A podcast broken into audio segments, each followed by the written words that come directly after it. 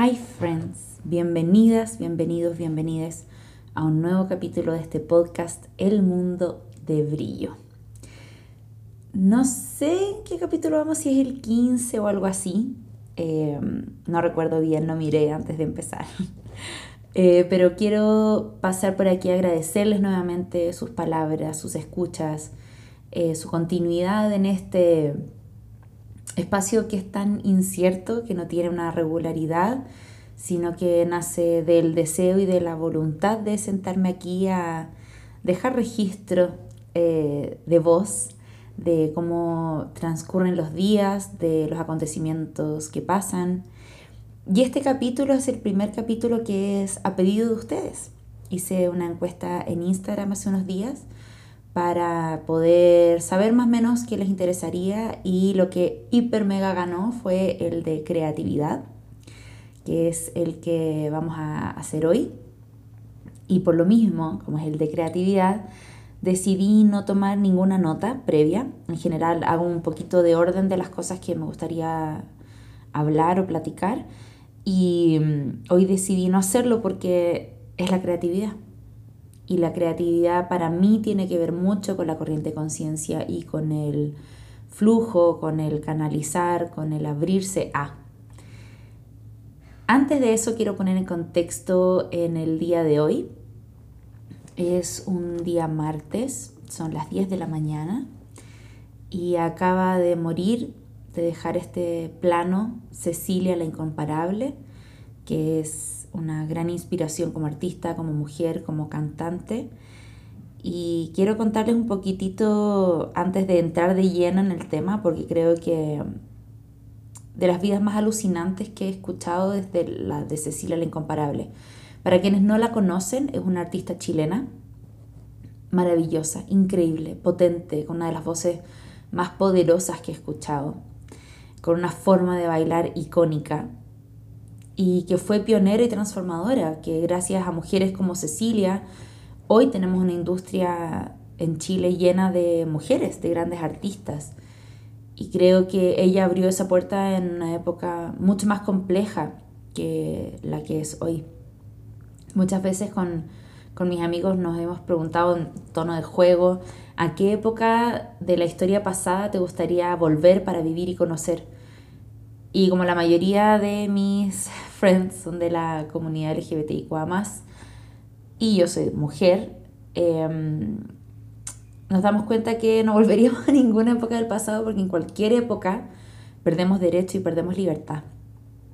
Y eso es algo que toma aún más valor cuando se es consciente de la gente que realmente logró votar paredes, votar jaulas, y crecer y crear y trascender. Creo que ella vive una vida infinita a través de su música, a través de su arte, que será siempre recordada y para mí eso es la vida eterna, es el recuerdo que uno deja. Y eso es hermoso. Así que gracias Cecilia, gracias por tu legado. Y les quiero contar un poquito el contexto de cómo yo profundicé mi vínculo con, con su arte. Corría el año 2014 creo que fue, cuando trabajé en La Noche Obstinada, que es uno de los temas también de los que me gustaría hablar en algún momento y que aparece en uno de los capítulos de mi libro 100 días cuerpo, donde eh, estuve en una obra de Pablo Rottenberg, en el GAM, que es un teatro muy importante en Chile, sobre todo para las artes escénicas y el arte de la danza contemporánea o del teatro. Y tuve la fortuna de estar en la primera residencia que se hizo para crear una obra original en base a las Spandex, que son unas fiestas que se hacían en los 90, en la época post-dictadura en Chile, que eran unas fiestas muy icónicas, donde se conjugaba la puesta en escena, el arte, se cruzaba con la creación de espacios heterogéneos, donde daba lo mismo el background que tenías, estabas ese día ahí performando, creando, y fue muy revolucionaria para un país que venía saliendo de un oscurantismo cultural durante 17 años. Eh, es del año en el que yo nací, por ahí yo nací el 89, por ahí se empezaron a gestar las, spandex, Y eh, el año 2014 GAM propone a Pablo Rottenberg, un creador argentino maravilloso, que era de mis favoritos y que rompió tremendamente mis esquemas. Tuve el placer de ver una de sus obras en Buenos Aires y me enamoré de su trabajo. Jamás me imaginé llegar a, trabajar con él y con la Pepa, que era su asistente coreográfica en ese proyecto. Y nace La Noche Obstinada. Y eh, me acuerdo que probamos muchas cosas, fue una época muy bonita, de la cual no voy a profundizar ahora y espero hacerlo en algún otro momento. Eh, pero para no irme tanto del hilo y contar más que nada la, anécdota. Y eh, me acuerdo que hubo un momento en el que nos pasaban micrófonos y bancas y vestuarios y bufandas y cosas para que nosotros eh, improvisáramos y en una sonó Creep de Radiohead y yo agarré el micrófono y la empecé a cantar a todo pulmón. Yo había cantado antes, había tomado clases de canto, en la escuela nos enseñaron música y mm, y me tocó pulsar por primera vez mi voz en la escena en una improvisación sin mayores afanes. Eh, en mi examen de título me la jugué a Beyoncé y canté una versión de Will Survive que una de mis parejas había hecho en ese momento para mí, era productor musical. Y no conocía tanto mi voz en ese momento. Y a los días de haber hecho esta práctica en la Noche Obstinada en 2014 eh, y este ensayo donde canté Creep de Radiohead, eh, llega Pablo Rottenberg y me pasa una canción de Cecilia la Incomparable que se llama Baño de Mar a Medianoche. Me la pasó y dije, me están hueveando, como me estás jodiendo, o sea, no mames, no me creía capaz, entendía la potencia de la voz que ella tenía, lo icónica de esa canción y lo compleja que era. Pablo me pasa la letra y yo digo, bueno, bendiciones, aquí está eh, la voy a hacer. Así que me la estudié, la aprendí, la practiqué y llegué al otro ensayo ya con la canción aprendida. Y finalmente fue una de las escenas que quedó para la obra y eh, era la segunda escena. Y yo me, me, acuerdo siempre la adrenalina y el vértigo que me daba cuando estaba terminando la primera escena porque aparecíamos en una banca en oscuro como medio a contraluz, medio que no se entendía que estábamos ahí y ocurría un dúo precioso que hacía Nicole Sasso con Cristóbal Santamaría, tremendos intérpretes eh, bailarines, actores de Chile, que hoy viven en España. Y eh, me tocaba pararme con mucha fuerza y cortando un poco el ambiente que se había generado previo, caminar al micrófono y decir dos. Cecilia la incomparable. Y empezaba a correr la canción y yo la cantaba encima. Luego del de la primera estrofa eh, venía un interludio musical, o sea, el primer coro, yo me quitaba la ropa y quedaba totalmente desnuda en la escena y seguía cantando. Luego terminaba la canción y me tocaba cantar una estrofa, un coro y el final que tiene una nota súper potente, muy desgarradora, y la bailaba, o sea, la cantaba desnuda. Y hacía unos pasitos de Cecilia desnuda mientras pasaban un montón de otras cosas en la escena y como que se instalaban los otros personajes, los otros momentos, era una especie como de sinopsis. Eh, muy loca, muy loca si la veo de afuera. Y era hermoso, fue hermoso. Y me acuerdo que es una pesadilla, o sea, cuántas veces la gente no ha tenido pesadillas soñando que canta desnuda o desnudo, desnude frente a una audiencia. Y yo lo hice cada noche con 400 personas mirando. Y lo que parecía una pesadilla y que se toma como una pesadilla, para mí se cumplió un sueño. Y puedo decir que tuve la fortuna de cantar desnuda, Cecilia, frente a muchas personas en distintos países, eh, distintos países, nada, dos ciudades en verdad, en Santiago y en Costa Rica, que fue nuestra última función en 2018. Y fue súper potente, súper poderoso. Siempre me sentí como un energúmeno cantando Cecilia. Y de ahí quiero empalmarme eh, y abrir este capítulo que habla sobre la creatividad. ¿Qué es la creatividad? ¿Qué lleva a mujeres como Cecilia a transformarse en algo incomparable cuando todas las personas portamos la creatividad. La creatividad es, no es un don, es una forma de operar. Eso fue lo primero que a mí me permitió comprender qué es la creatividad. Porque una de las cualidades que a mí en general me definen como persona, y no solo por lo que yo comprendo de mí misma, sino que también por lo que otras personas me han dicho. Espérense, pausa para agua, un segundito. Ya. Perdón que no corte para estas cositas, eh, como momentos de break. Es porque me da mucha lata, porque el sistema que tengo es un poquito precario. Entonces, para poder cortar algo, tengo que volver al principio, volver a grabar, encontrar el punto, recordar que hablaba. Entonces, prefiero mil veces pegarme un sorbito de agua en el intertanto. Bueno, la creatividad es una forma de operar, no es un don. No es algo que algunas personas tengan y otras no, sino que es que algunas personas la trabajamos y la como exponenciamos, se dice, o la expandimos hacia otros aspectos y otras personas se quedan en lo cotidiano de la, de la creatividad. ¿Cómo se ejemplifica esto? si tú te fijas, todas las personas tenemos formas de hablar, ¿no?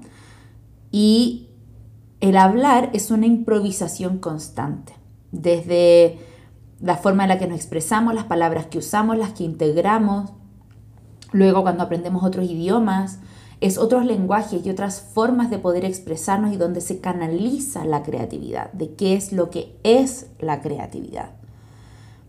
Entonces, partiendo de esa base de que todas las personas somos creativas, ¿por qué algunas se sienten más y otras menos en algo que es natural para todas las personas? O sea, nadie ensaya en la mañana todo lo que va a decir en el día, sino que es algo que va ocurriendo. Y esa es la creación in situ y la corriente de conciencia, que es una de las herramientas para crear. Porque obviamente como cualquier otra cosa y viniendo de algo que es eh, transversal, porque atraviesa tanto lo mental eh, como lo físico, ¿no? Es algo que puede ser voluntario, involuntario y semivoluntario.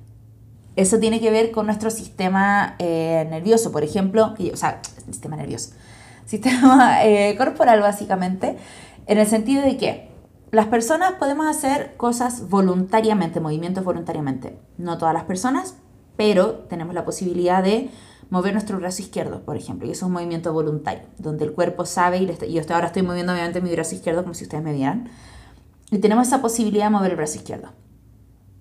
Luego hay otros movimientos que son involuntarios, como por ejemplo la digestión, el torrente sanguíneo, que son cosas que nosotros no podemos pensar que deje de correr la sangre por nuestro cuerpo, no es algo que pase desde ese lugar.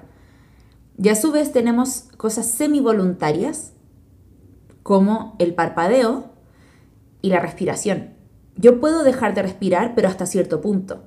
Puedo dejar de parpadear, pero hasta cierto punto. Entonces, son semi-voluntarios. La creatividad opera desde estas tres consignas también, de lo voluntario, lo semi-voluntario y lo involuntario. Involuntario porque todas las personas somos incapaces de de dejar de crear.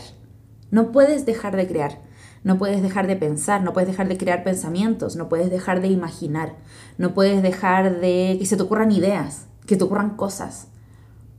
Eso es la creatividad, es involuntario. Por otro lado, es voluntario, en el sentido de que cuando yo me siento a crear algo, a formular un proyecto, a redactar un PowerPoint, a lo que sea que sea, desde crear una canción, crear un dibujo, crear una ruta, una ruta para irme a mi casa.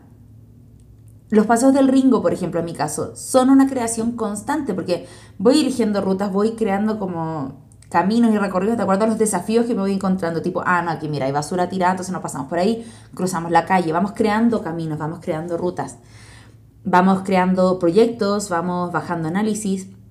Y a su vez es semi voluntario porque somos, no somos conscientes quizás de lo que está pasando, pero si tratáramos de dejar de hacerlo, quizás podríamos dejar de hacerlo por un ratito, pero luego volvería a ocurrir. Entonces, desde esa premisa es desde la que yo comprendo la creatividad como una forma de operar. Eso es como lo básico. Obviamente hay formas en las que se expresa más o no la creatividad. Y yo les voy a contar siendo una persona con discalculia, discalculia es que se te confunden los números, me llevaron a las Olimpiadas de Matemática, no me acuerdo en qué año del colegio, pero ya era un poquito más adolescente. Y mi profe de matemática me mira y me dice, Brillo, ¿te gustaría ir a las, a las Olimpiadas de Matemática? Y yo como la miré dije, me estás hueveando. O sea, si hay una hueá que yo no soy buena para es para las matemáticas. Y me dijo, pero eres una persona creativa. Y en las matemáticas se requiere creatividad. Y mi cerebro explotó. Porque para mí si hay una hueá que es mecánica y en la que no siento que se pueda crear porque es bajar de un punto a otro, de lo que yo comprendo como las matemáticas. Hasta ese momento lo comprendía. Bajaba, bajaba, bajaba, bajaba y ahí aparecía el resultado simplemente. Pero claro, el camino de descubrirlo, la forma de hacerlo, quienes llegaron a esos resultados son personas creativas. La gente que se dedica a la ciencia es gente creativa. Entonces, no es algo que además esté como reducido solamente a la gente que nos dedicamos al arte, ¿sí? Sino que es algo que es constante, presente y transversal. Porque una solución es una creación. El cuestionamiento sobre un problema es un ejercicio de creatividad. De ahí nace la creatividad. Bueno, planteado desde esta perspectiva, si todas las personas tenemos esta capacidad creativa, ¿por qué algunas nos sentimos que la desarrollamos más y otras personas que menos? La primera de esas partes para mí tiene que ver con tres factores, por así decirlo. La primera, y la más grande y el gran paraguas de esto, es la conciencia en base a la creatividad. Somos conscientes de cómo la aplicamos, la hemos investigado, la hemos probado, la hemos ejercitado. Y por otro lado, porque hay algunas personas que su creatividad es más bien mental, es decir, no es algo tan tangible, por así decirlo. Y otras personas en las que, de hecho, nuestro trabajo es traer la creatividad a la materia, ya sea en un dibujo, en una danza, en una canción, en un decorado floral, en la cocina, la creatividad de crear platos, de crear combinaciones. Entonces, la creatividad es algo que es inherente al ser humano pero que tiene que ver con estar conscientes de lo que estamos haciendo y por otro lado de qué tan capaces somos o qué tan conscientes somos de que podemos traer esa imaginación a la materia. Yo creo que todas las personas, y me atrevería a decir que todas las personas que habitamos el mundo hemos sido capaces de traer algo a la materia. Solo que no somos conscientes 100% de todo momento de nuestra creación. ¿Y por qué pasa esto? A mi parecer, es que, ¿por qué digo que todas las personas hemos sido capaces de traer algo a la materia? Ya sean palabras, creaciones, diseño, la ropa que elegimos para vestirnos, eh, los platos de comida que preparamos, en lo cotidiano. También porque somos parte de la naturaleza. Y eh, como ya les comenté en el podcast anterior, en este video que vi de parte de la banda de Red Hot Chili Peppers que hablaba sobre que somos reflejo de la naturaleza. Somos el reflejo de la naturaleza porque somos parte de la naturaleza y si hay algo que trae a la vida y que trae a la materia y que tiene la capacidad de crear estos espacios y esta tierra, si lo pensamos como un ser espiritual mayor, podemos ver que la naturaleza es lo, como la base de la creatividad. Es la creatividad en sí, es la creación. De ahí viene un poco, ya sea en, más allá de lo religioso, me refiero como a, a lo espiritual, ¿no? Entonces, la creatividad nace desde ese lugar, desde ser reflejo, ser parte de. Y algo que planteaba, eh, este artista que no me puedo acordar el nombre, espero acordarme en algún momento, eh, creo que el, el, guitarrista de los Red Hot, sí, no, no, sé cómo se llama, pero me abrió el espectro básicamente y me explotó el cerebro. Habla que somos canales. Entonces él hacía una crítica en relación a cómo nos creíamos poseedores de la creación, poseedor de esta coreografía. Es que tú me copiaste, es que tú me robaste, es que esto es de no sé quién, es que esto lo hizo tal, es que esta canción es de no sé quién. Reclamar posesividad sobre las creaciones. Y decía que eso para él no es posible porque nosotros no somos dueños de nada, sino que somos canales de todo y percibir la creación como una ofrenda, como una parte del universo, parte de un plan mayor, es súper potente. Y algo que también, que se complementa, escuchaba el domingo, que tuve mi día de recreación total, que fue súper útil y necesario, y me escuché el podcast de, de Todas las Flores, que es el último disco de Natalia Lafourcade, que es de mis discos favoritos por lejos, y ella va contando de una forma muy artística, muy íntima, muy llena de ternura, llena de abrazo, va mostrando cómo fue su proceso creativo canción por canción y va comentando un poquitito cómo nacen las cosas. Y ahí decían, o sea, como, no sé de dónde vienen las canciones, no sé por qué bajan por mí, no sé por qué están en mi cuerpo, no sé cómo a mí se me ocurrió, porque estaba ahí dando vuelta. Y Natalia también habla de su metodología de tenerles paciencia y dejar que las canciones ocurran y que las canciones nazcan y que aparezcan, pero además darles su oportunidad de desarrollarse. A diferencia de lo que decía Bjork, que es que si la canción no baja, ella ni siquiera como que las, las trabajara ni le daba chance porque por ahí no era, sino que cuando entraba, entraba de una en un video hace muchos años, no sé si esa sigue siendo su metodología, pero son distintas maneras de canalizar y de traer y de a qué le pongo atención y a qué no. Entonces, ahí aparece una segunda capa que es el cómo traigo las cosas a la materia, cómo las bajo, cómo canalizo esta coreografía, cómo canalizo este dibujo, cuál es mi forma. Primero lo estructuro y después lo, lo bajo o efectivamente fluyo y dejo que aparezca lo que tenga que aparecer las distintas maneras de crear. Y hay algo que es inherente a la creación, que es la decisión. Toda creación está acompañada de una decisión, ya sea consciente o inconsciente. Y ahí es cuando entra en juego la creatividad como una herramienta de composición.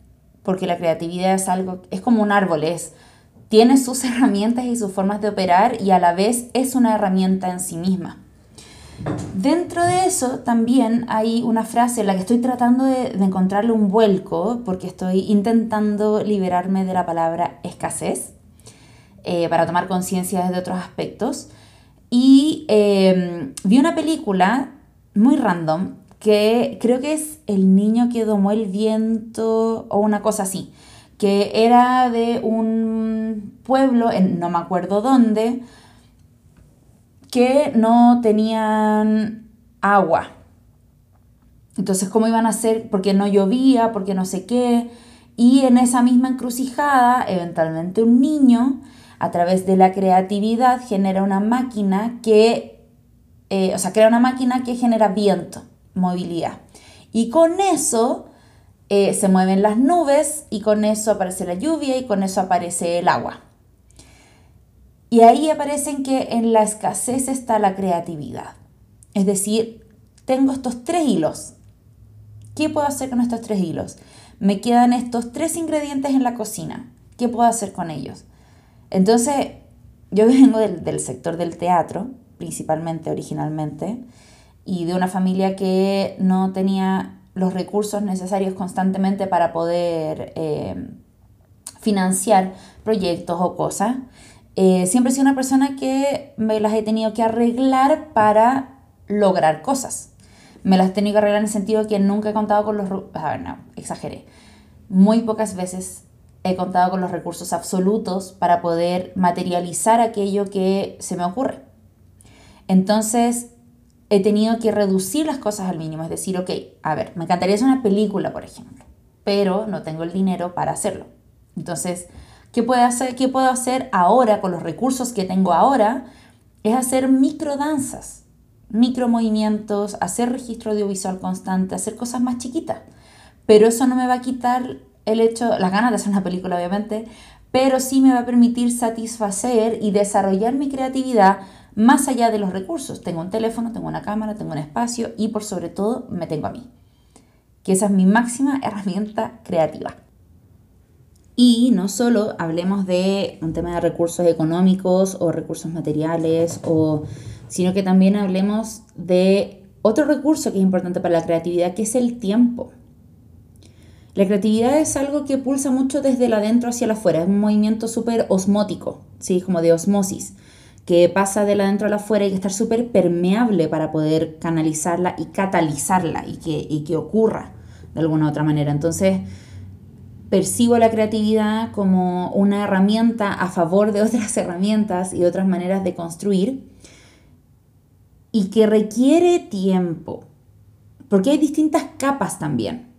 ¿sí? Cuando uno tiene que crear rápido, porque hay que resolver y se ocupa mucha creatividad en ese espacio, y otras veces las que puedo ir pulsando las capas de la creatividad y no solo pasar en la primera idea como salió y corriente de conciencia, como por ejemplo si lo estoy haciendo ahora, y para otras cosas logro tomarme el tiempo de decantar, de movilizar, etcétera, etcétera. O sea, otra capa de la, de la creatividad. Ahora, ¿cómo se dialoga con la creatividad cuando la, la creatividad es tu fuente de ingresos, tu fuente de vida? Que por ejemplo es en mi caso. Mi carrera se construye en base al ejercicio creativo. Y no fui consciente de esto hasta mucho tiempo después cuando efectivamente me bajaban los burnout y no sabía bien cómo hacerlo. Cuando me veía sometida a una industria que me pedía coreografías todos los días, todas las semanas, ya sea para clases, para shows, el ritmo de creación en televisión, Frances, pero te lleva a lo más intrínseco y a buscar las herramientas más a mano que tenga, las más profundas, para poder llevar a cabo cómo visitar distintos lenguajes, cómo trabajar para distintos shows, entender los contextos. Y para eso es súper importante otro ápice de recursos, que es los recursos mentales, que son parte de eh, como las experiencias y cómo yo voy construyendo mecanismos y metodologías, tanto mentales como físicas, para poder canalizar la creatividad. Porque cuando una persona está muy sobrepasada y tienes que crear, no sé, 10 coreografías, por ejemplo, tienes que generar 10 capítulos o tienes que hacer, no sé, como distintas formas o 10 platos, no sé. Obviamente la creatividad se va acotando y los recursos, acotando en el sentido de que vas desplegando todos tus recursos y cómo estos recursos se van pulsando y van creciendo y se van desarrollando. Entonces es súper interesante el proceso que ocurre en esa puerta de la creatividad, cuando la creatividad es la fuente de trabajo, cuando ya la creatividad no es un espacio de goce o de escape eh, o de expresión solamente, sino que ahora pasa a ser la fuente de ingreso.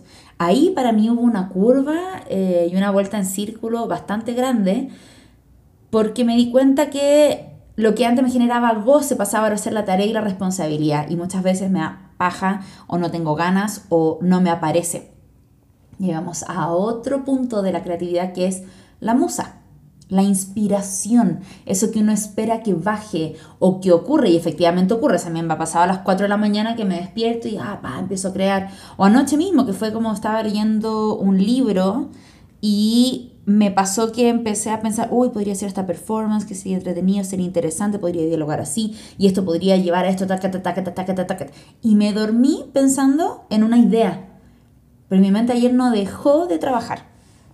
Entonces, por ejemplo, en mi caso, la creatividad es una fuente, es mi aliada, es de donde yo vivo y es donde fluctúo y es donde se enciende ese fueguito. La creatividad es como ese fueguito que tiene que ser lo suficientemente fuerte para que la lógica de la mente permita que aparezca en la materia. Muy pocas de mis decisiones en la vida son lógicas tienen coherencia y para qué hablar de ser un modelo de negocio. Me cuesta llegar a ese lugar a pesar de que soy una persona que se vende muy bien, que comprende con claridad el producto que porta. He entendido esto, obviamente, friends, porque tengo que vivir de mi creatividad. Entonces, para mí la creatividad genera productos vendibles, coreografías, montajes, clases, actualmente merch, un libro, una obra. Tiene que haber ese otro lado. Y ahí es donde una vez eh, me, lo hicieron ver en una reunión familiar que un amigo de mi mamá me decía, ok, entiendo todo esto que me estás diciendo, me parece alucinante, ¿cuál es el modelo de negocio? Y yo, ay, ¿cómo cuál es el modelo de negocio? ¿Cuál es el modelo de negocio? Me decía, porque claro, en el fondo tú estás apuntando a esto y tu creatividad pulsa desde este lugar y te lleva a este espacio, pero si tú quieres vivir efectivamente y, cambiar tu eh, situación económica actual o bla, bla, bla, tienes que llegar a este otro lugar. ¿Cómo lo vas a hacer? Que también es un camino de creatividad. Entonces, hay una parte que tiene que ver, por supuesto, con lo sagrado y con lo espiritual, y que es algo en lo que yo practico y a lo que le abro las puertas y que honestamente descubrí hace, no sé, seis años, el tema de la espiritualidad en la creatividad. Antes no lo veía así, porque pasé de estar en la escuela, que era un ejercicio, era una tarea. A ver, como el recorrido de mi relación con la creatividad parte en el colegio como algo que me pasaba, no lo podía identificar, pero me encantaba estar creando y bailando y haciendo coreografías, inventaba cosas, inventaba obras, inventaba cuentos. Siempre he sido muy inventiva y curiosa y creativa. Esas para mí son cosas que son inherentes y son parte de mi esencia. Luego, cuando entré a estudiar danza, eh, pasaba, como cuando era más chica, a los 13 años, que todavía estaba en el colegio, era un espacio de escape a otra realidad que si bien a veces me satisfacía, otras no. Luego entré a la escuela y la creatividad pasó a ser mi responsabilidad, mi creatividad pasó a ser evaluada y luego pasa a ser mi trabajo, mi fuente de ingreso. Entonces todo este viaje finalmente me lleva a un lugar de encontrar en la creatividad aquello espiritual que sigue siendo mi fuente de trabajo y que a su vez sigue siendo una herramienta de escape entre comillas, no me gusta tanto esa palabra, sino que es como un viaje hacia el interior, a reconocer y a reconectar y a conectar de otra manera. Entonces la creatividad en mi vida ha pulsado siempre, he estado consciente de ella de algo en mayor o menor grado y eso es lo que finalmente me ha llevado a entender la creatividad como una herramienta y una forma de operar y una forma de ser y también he encontrado mis propias metodologías que literalmente desde los 18 años yo monto coreografías de las mismas maneras, independiente de que cada vez hay más herramientas para poder jugar con ellas y soy más consciente de ellas, lo que pareció muy intuitivo en un principio, y la intuición para mí es un saber que no recordamos que tenemos, que esto me lo enseñó la Yobi, eh, aparece como algo muy intuitivo, muy desde el orden, y luego, paf, ya años después es la misma metodología que ocupé para crear el Festival de Viña, para crear los shows de la Fran, para crear los videos de Lamón, para crear shows de reggaetoneros, como para coreografiar comerciales o bailes de TikTok. O sea, es lo mismo, es la creatividad. No tiene que ver el grado de desafío, no tiene que ver con otras cosas, sino que son otras cosas que aparecen alrededor de la creatividad. Pero la creatividad es la misma, es un canal, es abrir el portal para que salgan diferentes maneras y no tener miedo de hacerlo. Tal como eventualmente a modo de terapia en algún momento empecé a pintar y empecé a dibujar solo por el morbo de, y morbo digo como de expresar lo feo, porque yo dejé de dibujar creo que a los 5 años, de ahí en adelante no me expresé desde las manualidades hasta entrar en una de las, creo que podría decir que tuve una depresión en ese momento, eh, que fue tras lograr como un éxito profesional, algo que soñaba y que esperaba, ¡paf!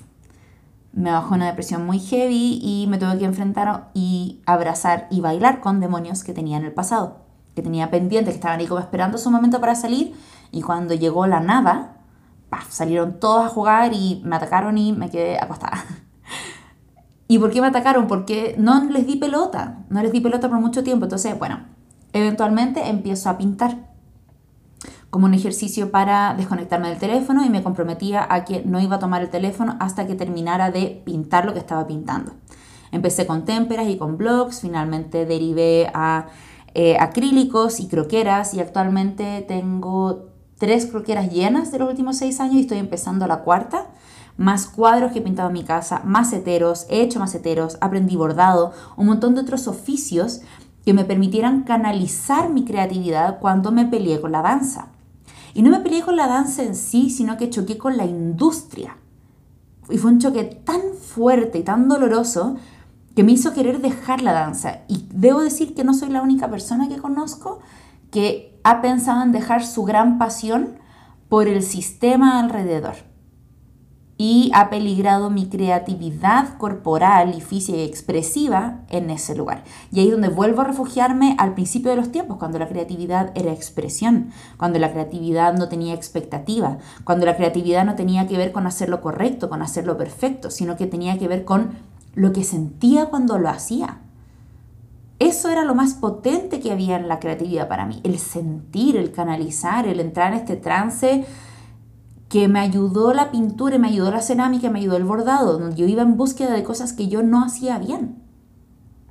Entonces, visitar esos otros lugares de la creatividad, más allá de mi especialidad, porque yo hoy en día me considero una especialista en danza, llevo muchos años en la práctica, no me considero una experta bailarina, pero sí tengo una expertise en danza. La conozco bien sé cómo manejarla, conozco a la industria, sé cómo, en distintos aspectos, o sea, me he dedicado al teatro, me he dedicado al independiente, me he dedicado al musical, me he dedicado a los videoclips, a las, bueno, trabajé en una película que nunca salió, em, y la practico como algo consciente y ojalá diario, porque lamentablemente no bailo todos los días de mi vida, y eso me entristece, pero es parte de lo que es mi actual situación. Entonces, descubrir esas formas y esos flujos me permite identificar los demonios que aparecen también con la creatividad. Cuando me libero de ellos en otros aspectos donde no se espera nada de mí, aparece una creatividad diferente. Y ese espacio lo traigo a batallar con los demonios que aparecen en la creatividad, que es el miedo a no hacerlo de partida. Segundo miedo es a no alcanzar a hacerlo, a que no quede como yo quiero, a ponerle expectativa antes de probar, en vez de probar y tomarme el tiempo e invertirle el tiempo que implica la creación, que implica el ejercicio creativo. Entonces muchas veces esos demonios en los que nos enfrentamos en, nuestro quehacer o en nuestra posibilidad, hay que ir a buscarlo también por otros lados para encontrar otras herramientas y otros recursos mentales para poder batallarlos, porque efectivamente por dentro se siente como una batalla. Entonces todo este mundo que implica la creatividad, no todo es color de rosa sobre todo cuando la creatividad pasa a ser tu herramienta laboral o tu sustento de vida, lo que te va a poner un plato de comida frente a ti. Se establece una relación diferente, más en este rol más espiritual en el que me estoy acercando cada día más a, conocer, a descubrir, porque no es un camino que, que termine. La creatividad es un viaje constante hasta el final de los tiempos. Entonces creo que es algo que es súper importante de conocer y de darle el espacio. ¿Qué tan consciente eres de la creatividad en tu vida? Y no solo de la tuya, sino de las personas alrededor. ¿Qué es lo que te parece, entre comillas, original? Y me refiero entre comillas original porque yo no creo en la originalidad actualmente. Creo en la combinación de factores que crean autenticidad. Eh, y eso es del libro Roba como un artista que me parece súper lógico y, potente de comprender. Entonces, la creatividad tiene muchas aristas y creo que este va a ser como el volumen 1 de como capítulo de creatividad que tiene que ver con simplemente un correr de conciencia real de lo que yo pienso o siento con respecto a la creatividad, que es mi gran aliada, así la comprendo hoy porque es mi fuente.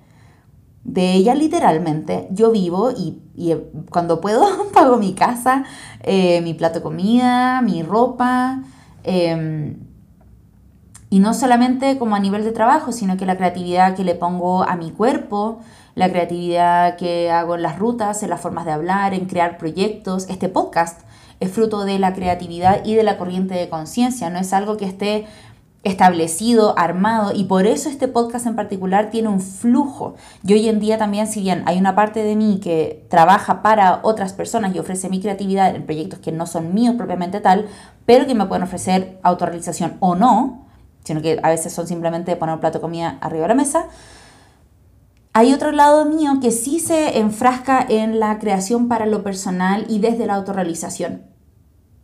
Y para esos proyectos yo les doy tiempo. Y tengo que saber y conocer, ya conozco un poquito la ruta de los demonios, me doy cuenta cuando lo estoy evitando eh, hacer porque sé que no estoy en el punto D, entonces tengo que tomarme el tiempo de atravesar la sombra, de entrar en lo que estoy buscando, de pulsar desde ese lugar, de abrirme la puerta tanto a mi creatividad y al deseo, y es la misma puerta por la que entran los demonios y, que tengo que estar afrontando y y persuadiendo para que me permitan crear e invitarlos a bailar y que sean parte del movimiento. Gran parte de mi autenticidad es parte de mis demonios, es de, las cosas que me han hecho doler, es parte de mis heridas, es parte de mis miedos y parte de mi movimiento también. Tiene que ver un poco con eso. Entonces creo que la creatividad es una ruta hermosa para encontrar la autenticidad, aquello que te hace ser tú. Es una herramienta para otras cosas y a la vez es una herramienta en sí misma. Y eso creo que es lo que les puedo contar hoy de la creatividad. Eso sería una linda conclusión. Es una ruta. Es una ruta que te acompaña de la mano, te abraza eh, y es parte de todas las personas. Y eso es lo hermoso que tiene. Y quiero aprovechar esta instancia de algo que yo detesto que la gente haga, pero lo voy a hacer porque creo que es necesario y es hermoso. Y lo voy a poner en contexto un poquito eh, de, por qué lo digo así. Muchas veces me pasa que estoy escuchando podcasts o capítulos o veo historias en Instagram y al final, pa, me tratan de vender algo, ¿no? Que es un poco una táctica de promoción que estoy empezando a instalar. Que a veces me da un poco de rabia porque digo, puta, yo pensé que esto era orgánico, pero no, me quieren vender algo por detrás. Eh, y ayer hice el ejercicio, porque estoy eh, trabajando con un ingeniero que me está ayudando a comprender mi creatividad como un modelo de negocio que esa es la ruta en el fondo en la que me estoy enfrascando en este momento, y es hacia donde me quiero dirigir porque quiero apuntar a la libertad financiera, como ya lo hemos comentado antes. Y eso también obviamente requiere de creatividad.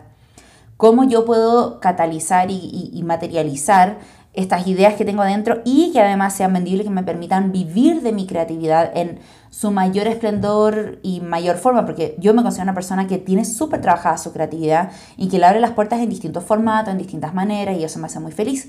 Más también tengo que comprender que hay una forma en la que yo quiero tener un, estilo de vida, o por lo menos estar un poco más tranquila en el ámbito económico. Entonces estoy trabajando con este chico que se llama Nicolás, que me está guiando un poquito en ese, en ese plan y me ha permitido observar un montón de cosas con respecto a la creatividad y los modelos de negocio, etcétera, etcétera. En fin, contarles que en el contexto laboral las últimas semanas han estado súper complejas porque siempre pasan en, estos proyectos que nada es como tan seguro y se tarda días en cuajar. Bueno, me imagino que en cualquier trabajo es un poco así, pero para nosotros significa cuándo voy a tener mi sueldo, cuándo me van a pagar y he tenido que pelear, literalmente el mes pasado fue de mucha pelea. Em, con respecto a eso, y literalmente pelear, o sea, sí discutir y, plantear temas y, y, exigir y enojarme y frustrarme y decir, ¿por qué chucha tengo que estar viviendo esta weá? Em, como compartí un meme hace poco de Barney que aparecía como un director y decía, yo dirigiendo mi vida y parecía como enojado, así como, corte, corte, ¿qué chucha es esto? Así como, bueno, ¿por qué pasó esta wea? Y efectivamente, pues me ha pasado así últimamente. Digo, ¿por qué, esto, ¿por qué estoy co-creando esto con el universo?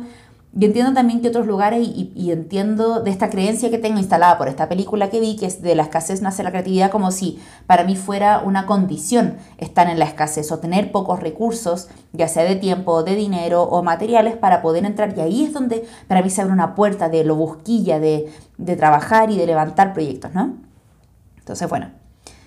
Eh, ya al ser, o sea, al dedicarme yo a una, actividad que requiere de creatividad, he dicho creatividad 80 veces en este podcast, bueno, de eso se trata básicamente, pero en arreglármelas, pues, y ver cómo salir adelante, qué es lo que puedo proponer, qué proyectos puedo proponer em, para poder financiar mi vida, básicamente. Y entre eso está, por supuesto, hacer casting, hacer audiciones. Y uno de los demonios que aparece con la creatividad es la frustración y es el rechazo y todo lo que eso implica y aparece. Y de ahí derivan que la insuficiencia, que no soy suficientemente buena, que las decisiones que he tomado en el pasado que me han llevado hasta este punto, bla, bla, bla, bla, bla. Entonces, estoy como en ese punto que con mi amigo Kevin siempre hablamos, que es ese punto a punto como de que de que te vaya a caer por la cascada y que no sabéis bien hacia dónde vaya a llegar, porque nadie sabe en realidad, nadie tiene el control de las cosas. Em, y hay mucha incertidumbre en no saber cuándo va a salir, cuándo se va a probar, si es que este proyecto va, este no, entonces tomo este, tomo el otro, y de mucha organización y también de, por supuesto, creatividad. ¿Cómo logro levantar estos proyectos? ¿Cuál es la metodología? ¿Cuál es el camino? ¿Con quién tengo que hablar? ¿A quién tengo que llamar? Em, ¿Cómo lo tengo que ofrecer? ¿Cómo lo voy a presentar? en esta ruta de la creatividad, eh, y de encontrar esas formas de sostenerme también de forma creativa y alternativa, es que em, esta semana eh, se presentó la, pues me llegó un casting, eh, siempre llegan castings, y me llegó uno de un proyecto que la verdad no me interesa tanto, pero puede significar estabilidad económica, conocer gente, que me vean, qué sé yo, bla, bla. Yo sabía que no era el perfil ni, ni nada, pero mi ley de vida es mejor ir. O sea, entre ir y no ir, ir. Además que no significaba nada más para mí que mandar mi currículum, eh, mandar video, fotos, no tenía siquiera que ir, que agradezco el mundo digital en ese sentido. Em, y me pasaron dos cosas. La primera fue como, mierda, si esta audición fuera mañana real física, yo no estoy preparada. O sea, no estoy en mi momento de llegar y dar lo mejor de mí y, full, porque no estoy entrenando, porque estaba entrenando full y, y bacán y paré dos semanas por situación de menstruación, dolor, qué sé yo, y después problemas de tiempo, en el que no he podido dedicarle 100% eh, tiempo a eso. Y em, resulta que no tuve el callback. O sea, mandé mi material y básicamente no me mearon. Otro día en la vida de la bailarina, un rechazo más eh, que no me duele, por suerte, porque no es algo que quería.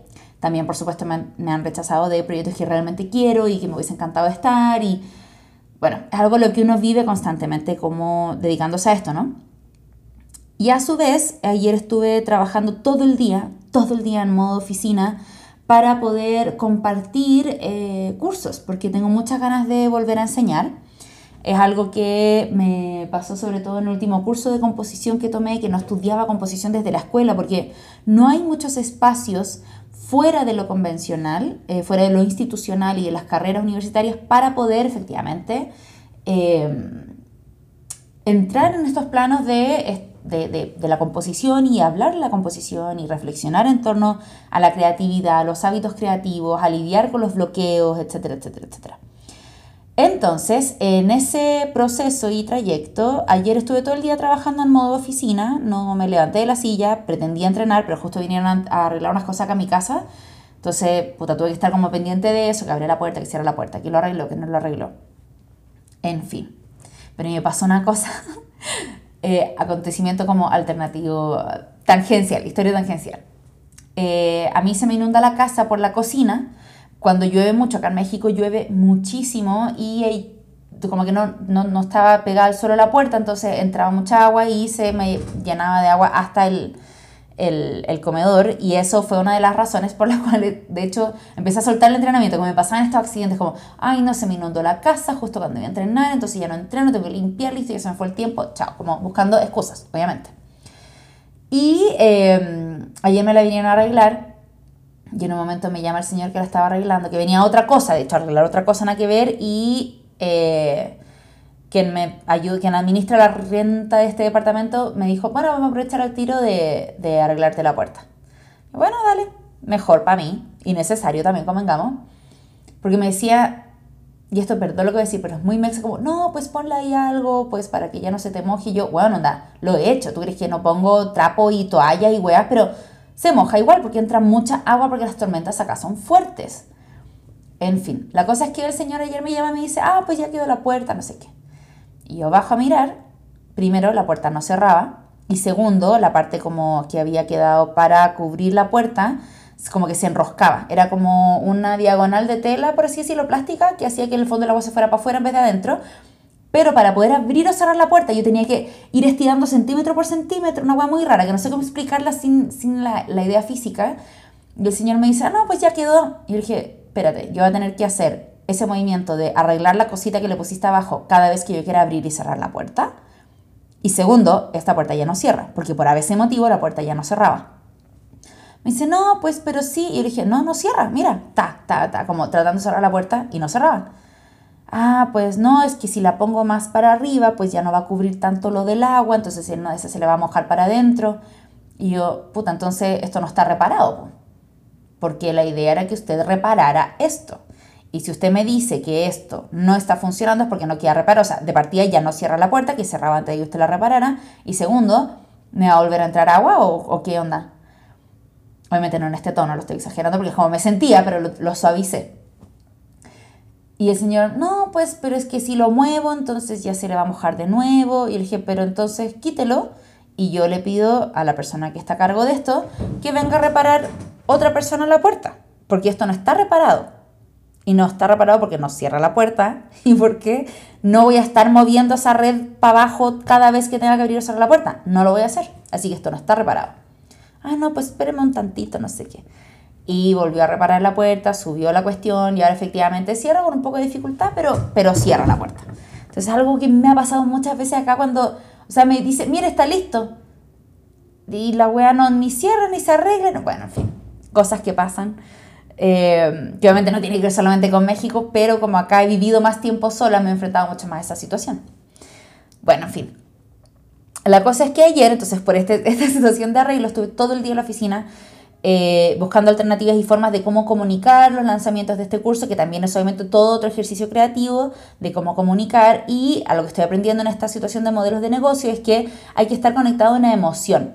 Que en el fondo cuando uno vende algo también vende desde la emoción. Entonces, ¿cuál es la emoción que yo estoy vendiendo en este, en este producto, en este curso? ¿Sí? Estoy enfriando obviamente esta forma tan pasional y como sagrada de lo artístico, pero también para mí el intercambio y la forma de venta también hoy lo estoy entendiendo como un ejercicio sagrado de intercambio y que me va a permitir vivir, etcétera, etcétera. Entonces, bueno, mientras no me llegaba el callback de la audición, que yo sabía que era muy probable que así fuera, estaba tratando de empujar una agenda para poder yo generar mis propios productos y poder depender de mí económicamente, porque los otros proyectos que tengo están ahí como entre que salen, que no salen, que se aprueba el presupuesto, que no se aprueba, que va, que no va, que cuándo me los van a pagar, entonces, en fin, como puros enrollos, eh, rollos como de, administración y burocracia, ¿no? Y em, por un lado, claro, no quedo en este callback de algo que en verdad no me interesaba mucho, probablemente no iba a poder hacerlo, no me interesa tanto, pero igual duele, igual duele como ese puta y sigo no quedando, pero también me hago cargo y digo, puta, no estoy en realidad enfocada en ese lugar, no quiero poner mi energía en ese lugar, pero sé que tengo que abrir esas puertas a pesar de que sean dolorosas o de poco interés para mí. Entonces, bueno, trabajé todo el día en los flyers, en presentar, en planificar, en hacer un plan de redes para poder compartir, que además Instagram va casi que en contra de todo lo que uno quiera hacer últimamente. Y recordar que los números no son lo importante, que quiero hacer un curso que tenga calidad, por lo tanto no tantos cupos, Em, pero a su vez tiene que ser algo que quizás me permita mantenerme el mes que viene y todas esas como preguntas y cositas y cuestionamientos que vienen alrededor. Y me di cuenta haciendo este video y muy emocionada de las cosas que había creado, de la diversidad de mi creación. Y con eso pude mirar para atrás y decir, wow, me aplaudo. Y literalmente me paré y me aplaudí. Autobombo Total, y esa es una de las claves, yo creo, un, autobombo realista, ¿eh? O sea, y justamente hoy, eh, qué risa que con lo que les contaba de Cecilia, eh, subí justo un video cantando su canción em, y mi mamá se acordó de cuando yo le conté que iba a cantar esta canción y eh, mi mamá también dudó dijo, ¿cómo hay a cantar vos esta canción si vos tuvierais cantado? O sea, he cantado un par de veces, pero no me gusta. Cecilia, ¿cachai? O sea, eso probablemente lo pensó, pero no me lo dijo, como que me miró con cara de, mm, ¿y tú cantas? Yo, no sé, pues vamos a averiguarlo. Pues. Si el director eventualmente lo necesita así, no tiene que ver con que lo haga bien o lo haga mal, sino que funciona en la escena, básicamente. Mi mamá hoy día me puso, yo estaba totalmente como en la misma duda que tú cuando me contaste que ibas a cantar y que igualmente sorprendía. Y en mi familia somos así, somos súper honestos. O sea, mi mamá, por ejemplo, cuando va a ver mis obras, mi mamá es mi mayor crítica. Independiente de que no es mi público objetivo, es mi mayor crítica. Mi mamá conoce mucho de danza, ya que ha tenido que verla mucho conmigo y sabe, tiene súper claro lo que le gusta. Muchas veces no tenemos los mismos gustos, pero a veces sí, y, me dice, mi mamá está muy ligada al entretenimiento, a lo que, al, al, eh, al entretenimiento, a lo que le hace sentir. Y siempre ha sido súper crítica, así de que, bueno, tu obra es muy fome, muy aburrida. Y yo, ok. O esto no me gusta, pero filo, es tu creación, ¿cachai? sin afán de cambiarlo, pero sí me da su opinión certera. Entonces estoy muy acostumbrada a que me digan, no, esto no me gusta. Y crecí con esa eh, forma y, saber que a lo mejor yo no estaba bailando tan bien o que no estaba haciendo esto, que quizás tenía que trabajar más por este lado, como cómo ir transformándome para que fuera algo que sí me pareciera interesante y potente, qué sé yo. Obviamente mi mamá también, la primera que me aplaude y me apoya y me apaña en todo. O sea, es como, esta es como, um, ¿cómo se dice cuando es como tough love? Es como el amor que igual es duro, que tiene esa cuota de verdad que a veces nos cuesta escuchar o no queremos escuchar y mi mamá es esa persona para mí.